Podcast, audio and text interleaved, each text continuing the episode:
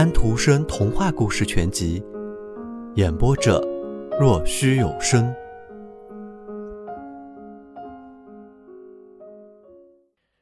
往上走，他们不停的往上走，冰川延伸的极高，很像是由堆到顶点的尖尖的冰块积成的大河，被两旁的陡崖夹着。鲁迪忽然想起，人们告诉过他，他的母亲和他曾掉进这样一个森冷的深窟窿中，但一会儿这种念头又没有了。这故事对他，就和他听到过的其他别的故事一样。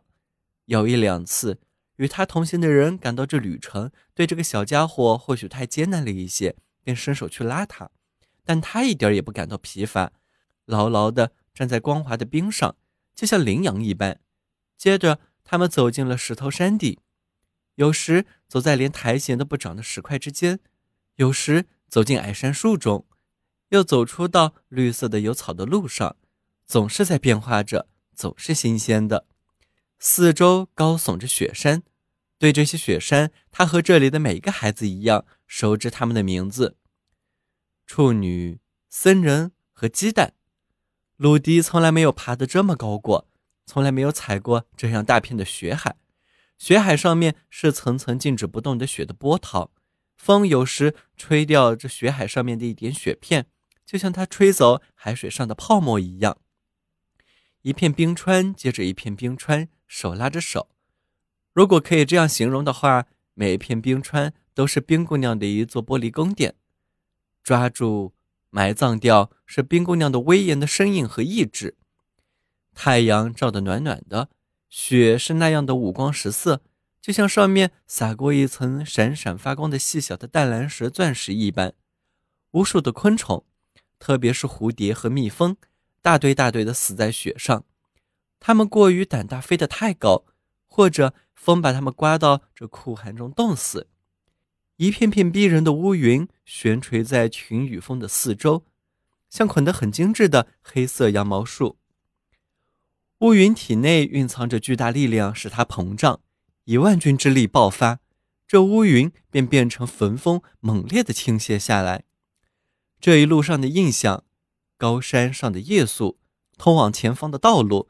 深邃的冰峡，流水在那漫长不知尽头的时间里凿穿大大小小的巨石，所有这些都永不磨灭的印在鲁迪的记忆中。雪海那一边的一座被人废弃的石头屋子，成了他们歇脚过夜的地方。这儿有一些木炭和杉树枝子，很快火便升了起来。他们尽量把睡卧的地方弄得舒适一些。大人们围着火坐着。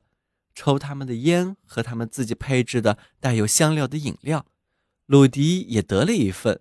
他们谈起阿尔卑斯山地带神秘的精灵，谈到那些深不见底的湖泊里的奇特的巨蟒，谈到夜间出没的鬼魂幽灵，把在睡梦中的人背着从空中带到水上沉思威尼斯，谈到那赶着自己的黑羊经过草地的野牧人。虽说人们并未见过这位野牧人和他的羊。但是却听到过他们的铃声和羊群那种令人感到不舒服的喧哗声。鲁迪好奇地听着，全无害怕之意。他不知道什么叫害怕。他一面听着，一面以为自己感觉到了那种玄幻的空洞的喧哗。是的，声音越来越清楚，大人也听到了，停止了谈话，仔细的听着，还叫鲁迪不要睡。那是一阵狂风，一阵十分强烈的焚风从山上刮向山谷，巨大的风力把树吹折了，就好像这些树是一根根芦苇，把木屋从河的这边吹到对岸，就像我们在走一粒棋子一样。一个钟头之后，他们对鲁迪说：“焚风现在已经过去了，他可以睡了。”旅途的劳累使他很疲乏，就像听到命令一样。他立刻睡熟了。一大清早，他们就出发了。这一天，太阳为鲁迪照射着新的山、新的冰川和新的雪野。他们已经走过了瓦里斯州，翻过了从格林德瓦尔德可以望见的山脊，到了另外一侧。但是，离新的家却还很远。眼前还伸展着另外的山系、别样的草地、树林和山路。可是他看到的是什么样的人呢？他们都是畸形的，一副副看去很令人不舒服的胖肿蜡黄的面孔，脖子肿得大大的，有一块巨大的肉瘤垂悬着，那是呆小病。这些人精神萎靡、懒散地走着，无情的双眼木呆呆地望着到来的陌生人。妇女看去特别可怕，新的家里的人是不是也是这个样子的呢？